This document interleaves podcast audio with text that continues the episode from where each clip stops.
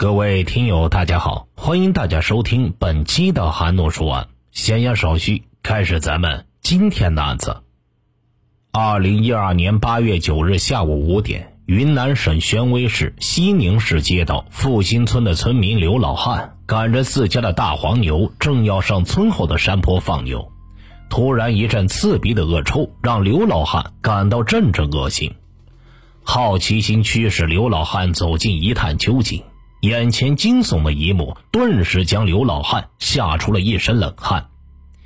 警方迅速赶到案发现场，在山坡上发现了一具人体骨骼以及上肢、下肢躯干，并且已经高度腐化的白骨。法医经过现场勘查，确定死者为女性，年纪在二十岁上下，死亡时间在二十天至一个月左右。而此时此刻，摆在民警面前的首要问题，就是要尽快弄清楚死者的身份。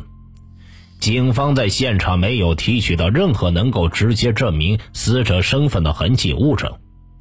随着勘查工作的进一步推进，民警有了一个重大的发现：在尸体上肢躯干腹部的位置，发现了一个较小的人体骨骼。根据小孩的尸骨钙化程度，法医初步判定。胎儿有七个月左右的胎龄，经过对死者腹部发现的尸骨鉴定，法医认为这是一个已经成型的女婴。而让宣威警方感觉困惑的是，一个怀有七个月身孕的女性为何会死在如此偏僻的山谷里呢？警方分析，这个胎儿很有可能是这起命案的导火索。那么，死者的死亡与腹中的胎儿究竟有着怎样的关系？警方分析，会不会是死者是一个未婚先孕的少女，不宜暴露自己的身份？那么她很可能到小诊所把胎儿偷偷流产。她会不会在流产的时候出现意外？诊所又怕承担责任，因此悄悄把死者扔在山谷里呢？而另一种推断却认为，这个孕妇的死亡是一起刑事案件的可能性非常大。为了尽快确定死者的死亡原因，法医对现场搜集的白骨进行了仔细的勘验，希望从蛛丝马迹中寻找能够证明死者死因的线索。当法医对死者的牙齿进行勘验时，他们有了重大发现。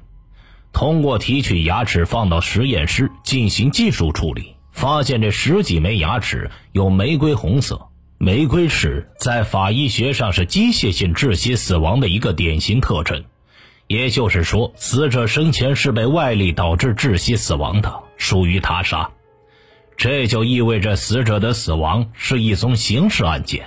为了尽快确定死者的身份，民警在辖区广泛张贴协查通告，并通过广播电视向市民征集线索。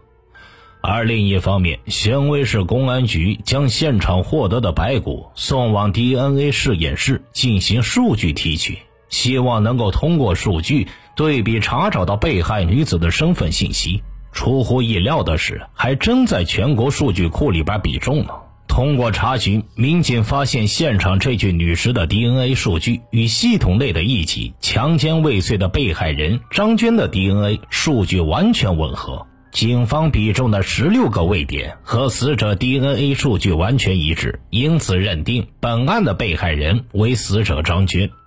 通过查询人口户籍信息，警方了解到张娟的死亡时间：宣威市杨柳乡人，未婚。一个未婚先孕的少女，很可能是跟一个有家庭的男人面前扮演第三者的一个三角恋爱关系。因为孩子的到来，可能也影响了某些人的幸福，成为了绊脚石。警方认为，只要找到孩子的亲生父亲，就很可能是侦破这起案件的关键点。那么，谁是张娟腹中胎儿的亲生父亲呢？为了更进一步确定死者身份，办案民警随后来到张娟父母家，准备采集张娟父母的血样。直到民警到来，张家人才知道张娟已经遇害了。而此时，张娟跟家里失去了联系，已经有四个多月了。当民警提出想要采集张娟父母的血样进行 DNA 鉴定时，张娟的母亲赵寻香告诉办案民警，张娟其实并不是自己亲生的女儿。据赵寻香说，本来她有两个儿子，还是一对双胞胎，但是出生十天之后，小儿子就死了。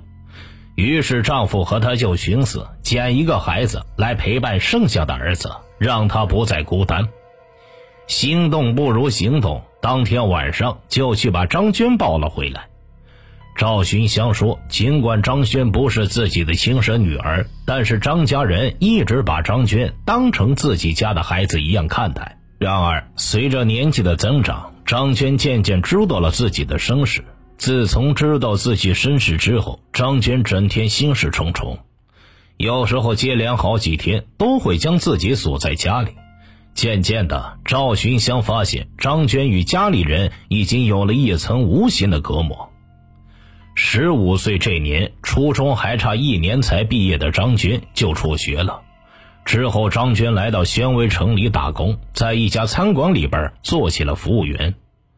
从张家人这里，民警了解到张娟与自己养父母的关系一直不好，平时也很少联系。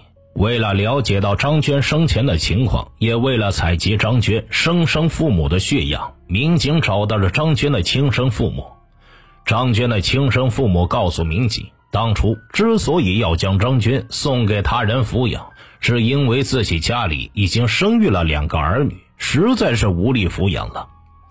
而张娟在得知自己身世之后，非常的憎恨亲生父母，因此无论是从亲生父母家里，还是从养父母家里，张娟都没有感受到足够的关爱。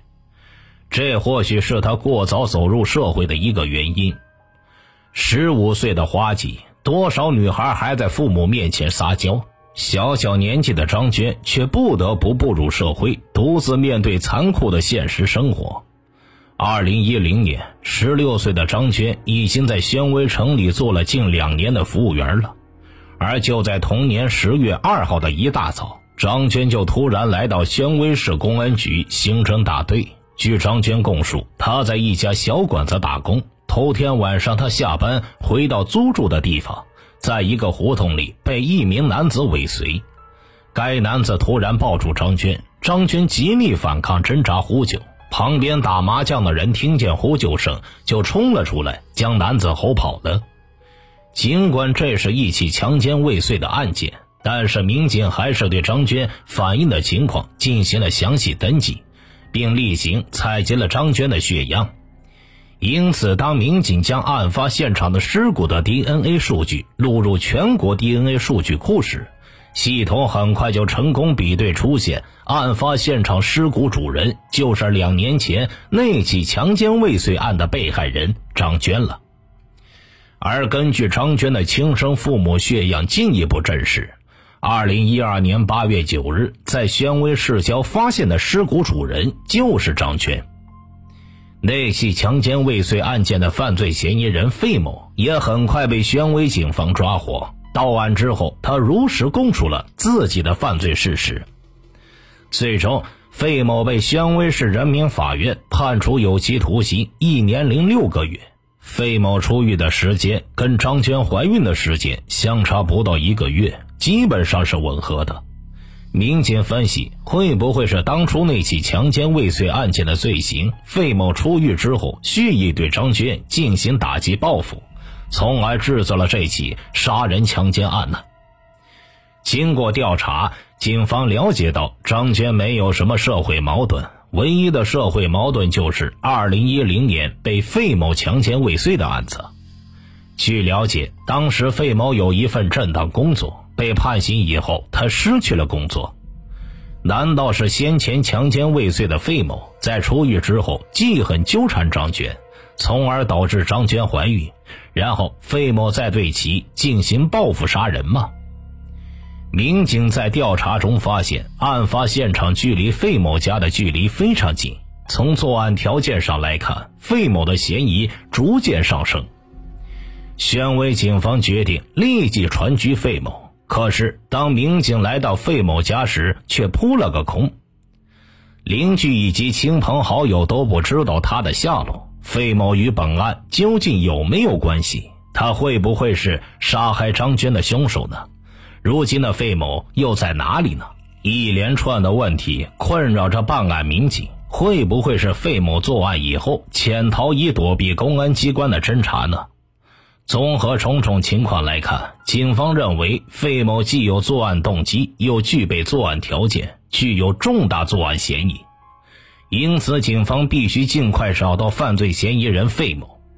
二零一二年八月十二日，专案组民警终于在云南个旧市找到了费某。然而，调查情况却有些出乎所有人的预料。警方经过调查之后，证实费某出狱后没多久便悄悄前往云南个旧打工。工友能够证实费某在案发时间一直在个酒，没有作案时间。经过细致工作，宣威警方最终排除了费某的作案嫌疑。这也就意味着案件侦查再次回到了原点。那么，杀害张娟的真正凶手又会是谁呢？侦查员来到张娟生前打工的饭店进行调查，并从张娟生前的同事王红那里了解到一些她的情况。王红是张娟生前的同事，也是张娟的小姐妹。在她的记忆中，性格孤僻的张娟跟其他同事很少打交道，即便是跟自己最要好的朋友王红，张娟也不愿意跟她吐露心声。随着年纪的增长，张娟也到了情窦初开的年纪。王红说，有一段时间，有一个二十多岁的男人，经常会提一些水果来店里看望张娟。张娟称呼这个男子为谢哥。另外，还有一个年纪稍微大一点的男人，也偶尔提着水果来看张娟。虽然两个男人跟张娟关系很不一般，因为张娟对自己的事情一直三缄其口。因此，王红对于小姐妹张娟的恋情知之甚少。不过，王红通过观察发现，几乎在同一时间段，有两名男子经常来店里看望张娟。其中年纪稍微大一点的，应该是张娟的情人；而年纪稍微小的那个，应该是张娟的男朋友。那么，会不会是张娟脚踏两只船，同时跟两个男人保持着不正当的关系呢？那么张娟会不会是因为三角恋情而为他招来杀身之祸呢？如果两个男人是犯罪嫌疑人，那么究竟是哪一个，还是两个人都参与了作案？一段时间以来，办案民警为张娟生命里出现过那两名男子感到十分困惑。这两人究竟是谁？他们在张娟的感情世界里究竟扮演了什么角色？张娟腹中的女婴究竟是谁的？能否从张娟的小姐妹这里获取到更多有关那两名男子的信息呢？民警继续围绕张娟生前的活动轨迹展开调查，然而调查的结果却让专案组民警有些失望。据王红介绍，张娟没几天上班就辞职了，也没有和他联系，也不知道张娟去了哪里。张娟辞职离开店子的时间为二零一二年三月。而张娟死亡的时间为二零一二年七月，并且死亡时腹中已经有一个七个月大的女婴，也就是说，张娟辞职时已经怀有三个月的身孕，并且张娟离职后就搬出了原来的宿舍。那么，张娟在宣威市应该另有住所。民警围绕宣威城区的出租屋进行了详细的走访调查，很快，民警有了重大发现。房东说，他的房子在三个月之前租给了一个三十多岁的男子，男子交了半年房租，男子搬进来两三天左右，就带回了一个怀孕的女人一起居住。因为租客没有提供相关的身份证明，所以房东并不清楚租房的男子究竟是谁。不过，房东经过辨认，很快就认出之前在自家房子里居住的孕妇就是张娟。据房东回忆，大概七月中旬左右，有一天晚上五点多，张娟突然喊肚子疼。从那天晚上以后，他就再也没有见到过张娟了。这位房东告诉民警，他原以为住在家里的孕妇已经到了分娩的时候，而生完孩子后往往都有一个月坐月子的习惯，因此对于张娟的离开，他没有感觉到异常。那么，张娟在离开出租屋以后，究竟又去了哪里呢？最终又为何会命丧山谷呢？一般孕妇都有产前检查，于是警方围绕各个医院进行调查。当民警排查到这家医院妇产科的时候，一位妇产科大夫回忆，二零一二年七月二十日下午，曾经有一名男子陪同一名孕妇来到这家医院做过产前检查。经过辨认，医生确认当天来做产前检查的就是张娟。那么，这名陪同张娟前往医院的男子究竟是谁？此人是否就是孩子的亲生父亲呢？医生还向警方回忆，做完检查后，怀孕女子是坐着那名男子的摩托车离开医院的。于是，民警调取了这家医院前往案发现场出城的监控录像。通过反复调看监控录像，民警发现，二零一二年七月二十日下午的七点零一分，一名中年男子骑着一辆红色摩托车经过宣威市花椒出城卡点。摩托车上的女子穿着一条白色裙子，脚上穿着一双拖鞋。虽然面部看不清楚，但根据衣着特征和现场尸体的衣着特征是相吻合的。由此，警方认定这名骑着摩托车的男子很有可能就是杀害张娟的凶手。经过对机动车信息的查询，民警了解到这辆车属于一个名叫谢军的男子的。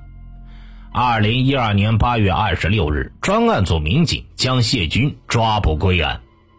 经过 DNA 对比证实，张娟腹中的胎儿亲生父亲正是谢军。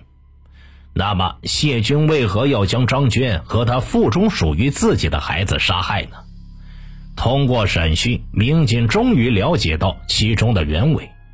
原来，张军在玩水一家烧烤店打工。当时谢军刚好承包了这家烧烤店边上的二楼搞装饰。谢军和张娟认识以后没多久，两人就确定了恋爱关系。在经历了那一场噩梦之后，张娟期待着找一个能够保护自己的男人。